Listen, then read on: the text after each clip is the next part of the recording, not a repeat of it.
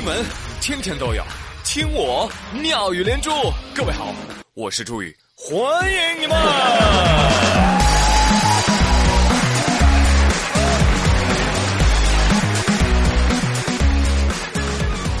这一天呢，我发现王二胖工作积极性特别差，就整天啊坐吃等死，啊，完全忘记了自己的梦想。我得去开导他呀！我就问王二胖：“你的梦想是什么？”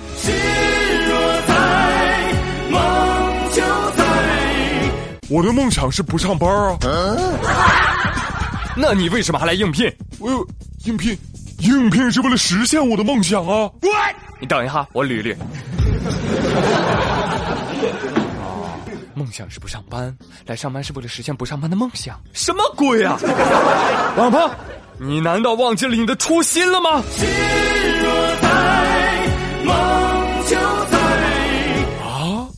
初心啊！而如果非说要有的话，那我的初心就是躺着。你千万别跟我说勿忘初心，我这正奋斗着呢。你一劝我，当场我就躺下了。我跟你说，那你那那你为什么还活着？哎，不瞒你说，我王小胖现在是压力山大，巨石压顶，全靠手机和美食死撑。行，我了解了。奋斗不一定有结果，但不奋斗一定很轻松。瞧瞧这境界！看到王二胖，我也能够理解为嘛国人对手机的沉迷度那么高了。工作有压力，有压力怎么办？玩手机啊！玩手机，工作压力更大，更大之后怎么办？继续玩手机。毕竟啊，手机是人类的精神支柱，最后的希望啊！真的有数据为证。德国有一家数据统计公司最新的调查显示，说中国人平均每天刷手机的时间呢是三个小时。有朋友说啊，才三个小时啊？这家伙谁谁拖了我们的后腿啊？站出来！就是说嘛，谁小于等于三个小时，站出来！你知道吗？由于你的不努力，使得我们这个每天刷手机的时间只屈居世界第二，仅次于巴西。而如果按照每天清醒十六个小时来算呢，一天大概要看一百五十次手机，而沉迷手机会造成视力、脊椎、心理等等诸多的问题。他们说对，不能屈居第二。朋友，我在给你讲伤害呢，不行，我得再看几个小时手机。朋友们，研究表明，每天睡觉之前，你们都是这样想的：啊，今天好累啊，一定要早一点睡。结果躺下之后呢，觉得啊，不玩手机真的是对不起这么累的一天啊。然后第二天早上醒了，哦，明明已经醒了，但是我起这么早干什么呢？哦，一定要玩到不知道该干嘛的时候才起床。正确，答对了。朋友们，反正你们都玩手机了，索性听一听妙连珠脱口秀吧。科学表明，睡前听妙连珠能够缓解焦虑、入睡快；起床时分听妙连珠，生龙活虎、精神足。为了您和家人的健康，请转发。这波广告硬的啊，硬的我很骄傲。啊，有朋友说，那如果我听了几个疗程的节目，还是没有效果怎么办呢？哎，请注意，妙连珠并非包治百病。啊！如果你听了几个疗程还是不快乐，那你就只能为自己祈福了。我呸！比如说像下面这位老太太一样，昨儿南方航空 CZ 三八零从名古屋飞上海再飞广州的航班机型是 A 三二零，在浦东机场登机的时候，啊，飞机上的广播突然响了起来。尊敬的各位旅客，很抱歉的通知您。由于刚刚登机的时候，一位老太太乘客往发动机引擎里面抛洒了硬币，导致我们的飞机现在不能起飞。当然了，起飞的时候我们一定会通知您的，谢谢您的配合。Dear passengers, I'm very sorry to tell you。这怎么办呢？机务人员不得不现场拆发动机找硬币。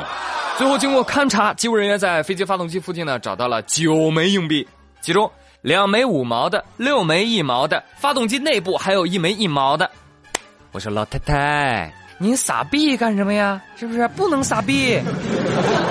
扔个硬币怎么啦？我每次坐飞机我都得扔一把硬币进去求平安呐，不是一直没出事吗？你们呐，大惊小怪的。老太太。您不问一下飞机的感受吗？是不是？你拿人飞机当什么了？许愿池啊！哼！哎呀，没法跟你们年轻人说话。告诉你们，我专业陪小孙子玩电动小飞机六十年了，比你懂得多了。我要是不投币呀，你这小飞机咋能飞呀？爸爸的爸爸叫爸爸，啊不叫爷爷，听没听过呀？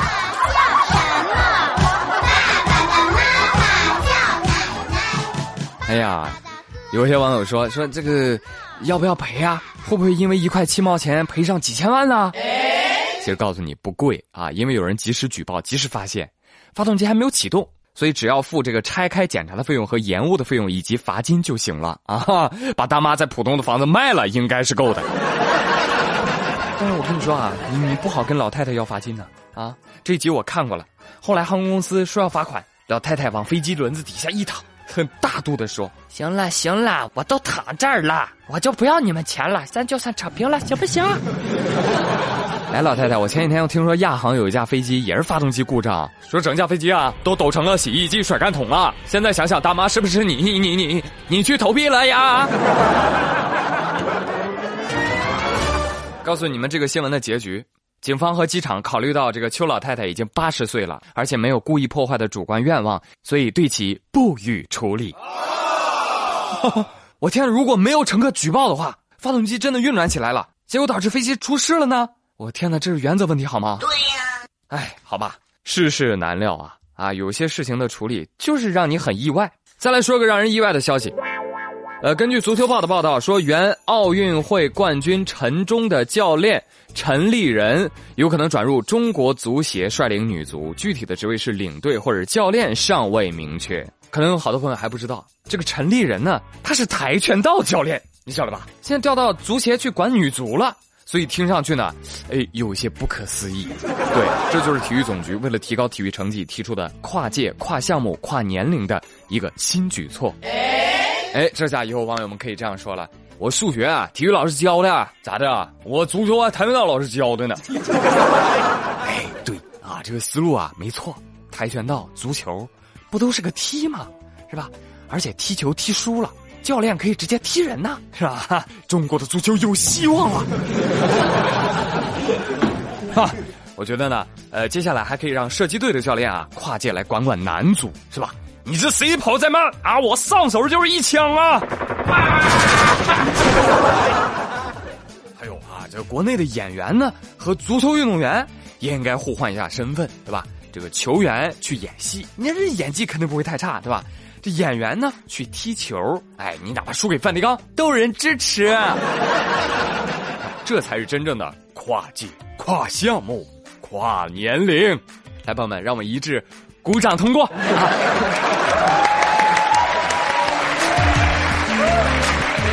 好了，朋友们，今天妙连珠就说到这里啦。我是朱宇，感谢您的收听，明天见喽。